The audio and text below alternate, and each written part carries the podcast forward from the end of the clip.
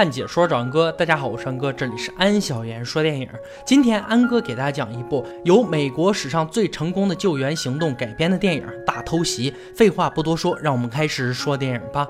一九四一年，日本偷袭珍珠港，美国战队惨遭重创。在本次事件中，日军出动了三百五十架战斗机，对美军珍珠港基地进行了一个半小时铺天盖地的轰炸，共造成了美军阵亡两千四百多名士兵。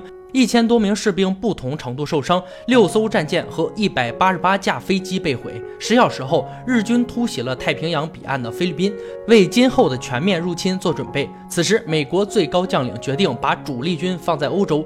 这使得被困菲律宾群岛的一万多名美国大兵们和六万多名菲律宾士兵弹尽粮绝，陷入万劫不复之中。苦撑四个月之后，饿得奄奄一息的他们不得不向日军投降。由于日本无力收容七万名战俘，于是强迫他们进行了长达六十里路的大行军。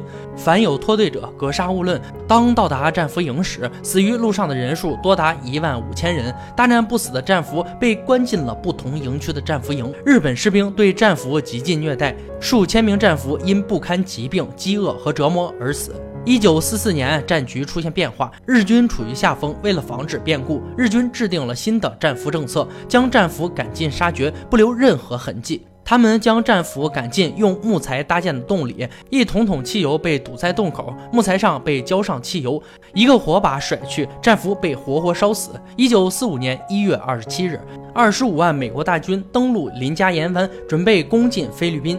在此之前，为了防止日军再次杀害战俘，美军让汤姆上校率领第六突击队秘密打入卡巴纳图战俘营，救出里面的战俘。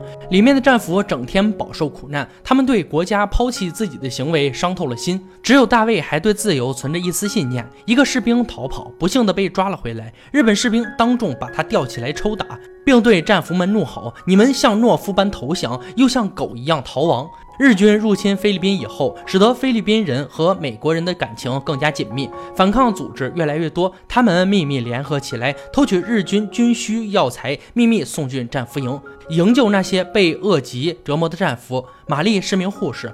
经她偷运的药材挽救了数百名战俘的生命。她的丈夫是名美国士兵。大卫暗恋着玛丽，可因为她是有夫之妇的关系，就算她的丈夫对她并不好，大卫也没有任何的越界。之后，玛丽丈夫战死，大卫才跟她有了些暧昧的关系。这天，日军带着战俘到集市搬运货物，大卫给了日本士兵一些好处，士兵便允许他可以自己买点食物回去。地下组织成员乔装成商贩，偷偷把药塞给了大卫。回来后，大卫按照老规矩把药先给了重病患者服用。突然，日本军队的一批秘密警察来到营地。由于大卫的官阶最高，警察要求他来维持营地的秩序，否则若有一人想逃，便处死十名战俘。说完，拿出一粒药给他。大卫没有答应他的要求，即使正在发烧的他，也没有接受这颗药的恩惠。夜里，他病得厉害，浑身抽搐起来。另一边，玛丽来到医院仓库，急忙装了一袋子药，藏在衣服里。不料遇到日军前来检查，医院所有人都被抓到了院子里。日军蒙上一名护士的脸，让他指认地下组织的人。护士只好照做，可他没有供出玛丽。而那些被揪出来的人被日军当场击毙了。玛丽非常害怕，带着药冲出了医院，把药交给了另一个人，送进战俘营。然而他们两个都被日军跟踪了，送药的那个人直接被杀。玛丽则被日军抓进了战俘营，尽管她在牢房里被折磨得不成人形，她也没有向日军透露半点消息。另一边，汤姆中校带领着第六突击队一路前行，经过山庄时，遇到了一群菲律宾士兵围在那里。他上前询问后，得知原来昨日日军开着坦克冲进村庄，惩罚了帮助菲律宾战士的村民。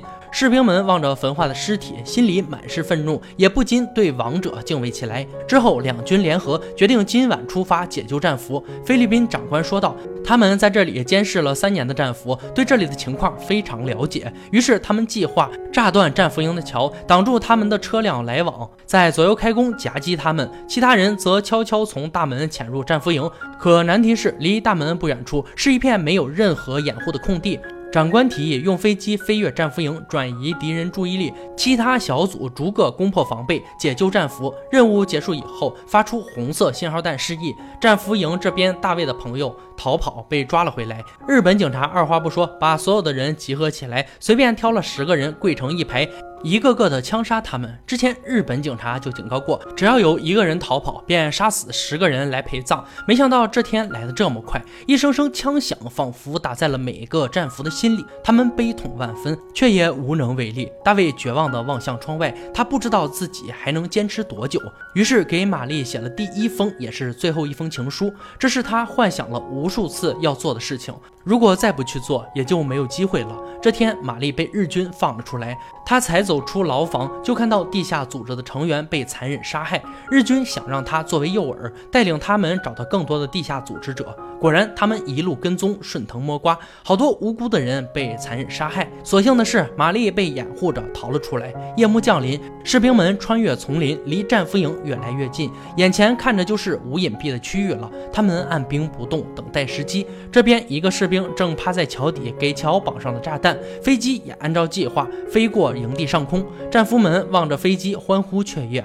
天黑了，营地外面的士兵匍匐前进，一声枪响，一个士兵被击倒，接着密密麻麻的子弹穿过铁网门，前面日军守卫被一一击毙，几个火箭弹过去，更是打得日军措手不及。士兵们趁机穿过无隐蔽区，进入营地展开激战。日军出动坦克，却被火箭弹直接击毁。这时，日军的后援部队正要赶去支援，却被埋伏在这边的菲律宾战士一阵猛击，炸弹也准时炸断了桥梁。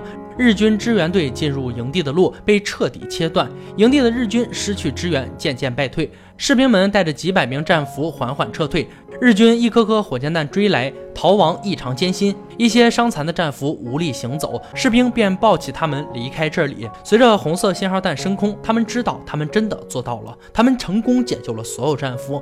病重不堪的大卫终于盼到了这天，只不过他最终没有抵住恶极的折磨，永远的离开了。玛丽抱着他的尸体，伤心的哭了起来。她看着大卫留给他的情书，明白了大卫对他永恒的爱和思念。是他让大卫有了信念和勇气，撑过在战俘营难熬的三年。这次营救行动至今仍是美国史上最成功的营救行动。故事到这里就结束了。大偷袭这部电影采取了两条主线并行的叙事结构。第一条是战俘营中美军上校大卫，虽然疾病缠身，却依然鼓舞其他人不要放弃希望。而战俘营外的玛丽以自己护士的身份做掩护，和菲律宾地下组织一起将药品秘密送进战俘营，为饿极折磨的战俘们雪中送炭。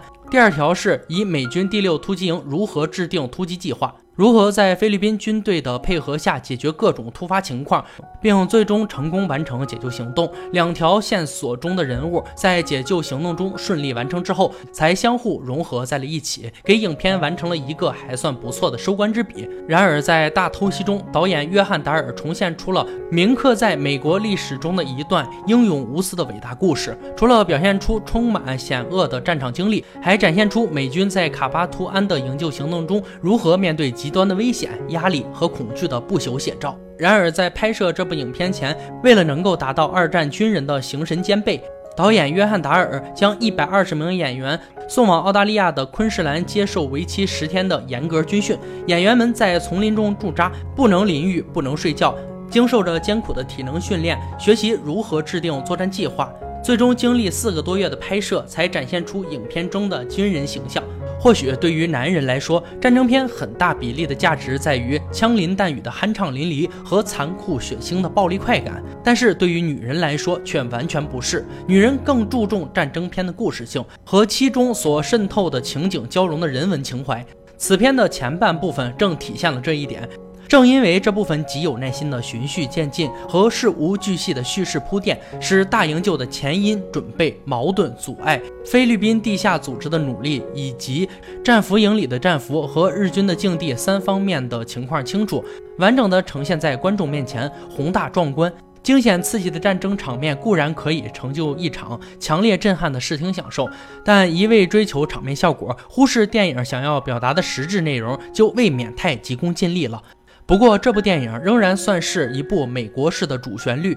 美国人引以为傲的不仅是以少胜多的荣誉，更是不抛弃、不放弃精神的传达。但并没有落入英雄主义的俗套，而是在貌似平淡的过程中，点滴渗入牢固的友情、深沉的爱情和坚定的信念。也是一部很值得一看的战争佳作。好了，今天解说就到这里吧。喜欢安哥解说，别忘了关注我哦。看解说找安哥，我是安哥，欢迎大家订阅我的频道，每天都有精彩视频解说更新。我们下期再见。